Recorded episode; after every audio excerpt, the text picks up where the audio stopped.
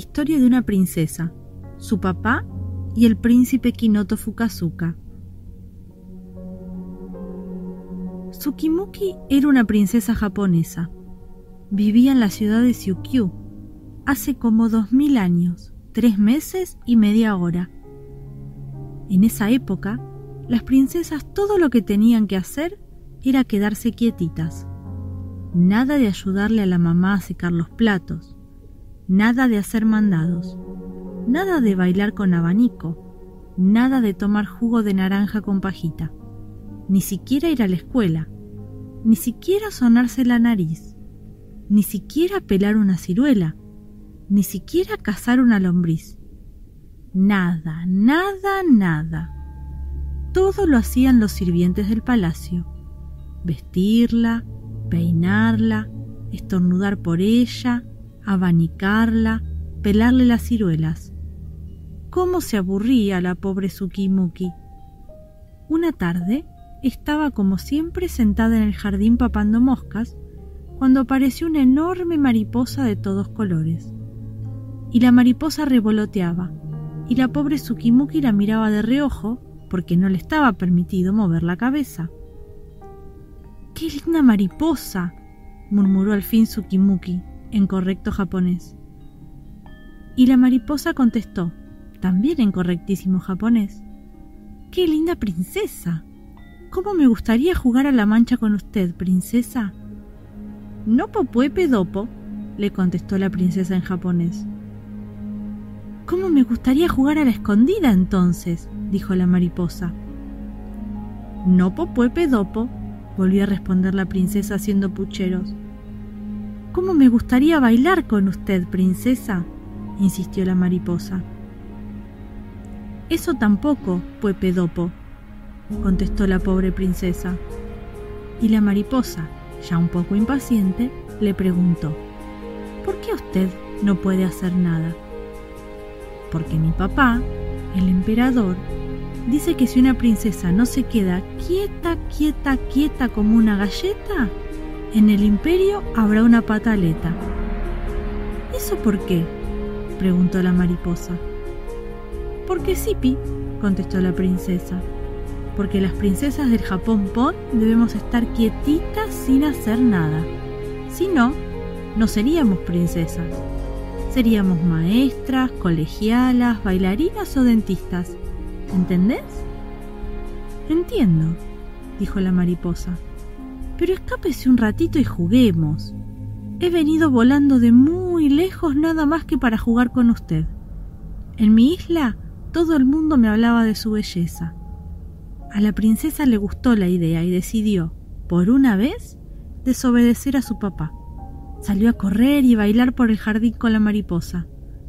En eso se asomó el emperador al balcón y al no ver a su hija armó un escándalo de mil demonios. ¿Dónde está la princesa? chilló. Y llegaron todos sus sirvientes, sus soldados, sus vigilantes, sus cocineros, sus lustrabotas y sus tías para ver qué le pasaba. Vayan todos a buscar a la princesa, rugió el emperador con voz de trueno y ojos de relámpago. Y allá salieron todos corriendo, y el emperador se quedó solo en el salón. ¿Dónde estará la princesa? Repitió, y oyó una voz que respondía a sus espaldas. La princesa está de jarana donde se le da la gana. El emperador se dio vuelta furioso y no vio a nadie. Miró un poquito mejor y no vio a nadie.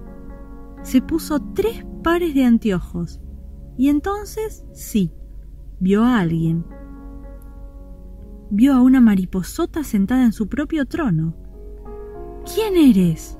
rugió el emperador con voz de trueno y ojos de relámpago, y agarró un matamoscas dispuesto a aplastar a la insolente mariposa.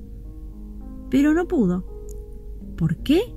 Porque la mariposa tuvo la ocurrencia de transformarse inmediatamente en un príncipe. Un príncipe buen mozo, simpático, inteligente, gordito, estudioso, valiente y con bigotito. El emperador casi se desmaya de rabia y de susto. ¿Qué quieres? le preguntó al príncipe con voz de trueno y ojos de relámpago. Casarme con la princesa, dijo el príncipe valientemente. Pero ¿de dónde diablos salís con esas pretensiones? Me metí en tu jardín en forma de mariposa, dijo el príncipe, y la princesa jugó y bailó conmigo.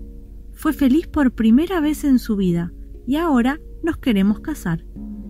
No lo voy a permitir, rugió el emperador con voz de trueno y ojos de relámpago.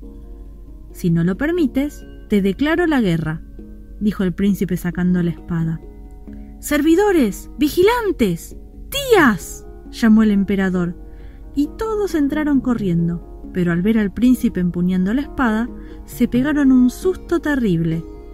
A todo esto, la princesa Tsukimuki espiaba por la ventana. Echen a este príncipe insolente de mi palacio, ordenó el emperador con voz de trueno y ojos de relámpago. Pero el príncipe no se iba a dejar echar así nomás. Peleó valientemente contra todos, y los vigilantes se escaparon por una ventana, y las tías se escondieron aterradas debajo de la alfombra, y los cocineros se treparon a la lámpara. Cuando el príncipe los hubo vencido a todos, preguntó al emperador, ¿Me vas a dejar casar con tu hija?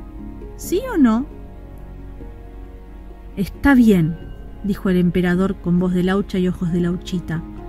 Casate siempre que la princesa no se oponga. El príncipe fue hasta la ventana y le preguntó a la princesa, ¿Querés casarte conmigo, princesa Tsukimuki? Sí, Pi, contestó la princesa entusiasmada. Y así fue como la princesa dejó de estar quietita y se casó con el príncipe Kinoto Fukazuka. Los dos llegaron al templo en monopatín y después dieron una fiesta en el jardín. Una fiesta que duró 10 días y un enorme chupetín. Y así acaba, como ves, este cuento japonés. Colorín colorado, la historia se ha terminado.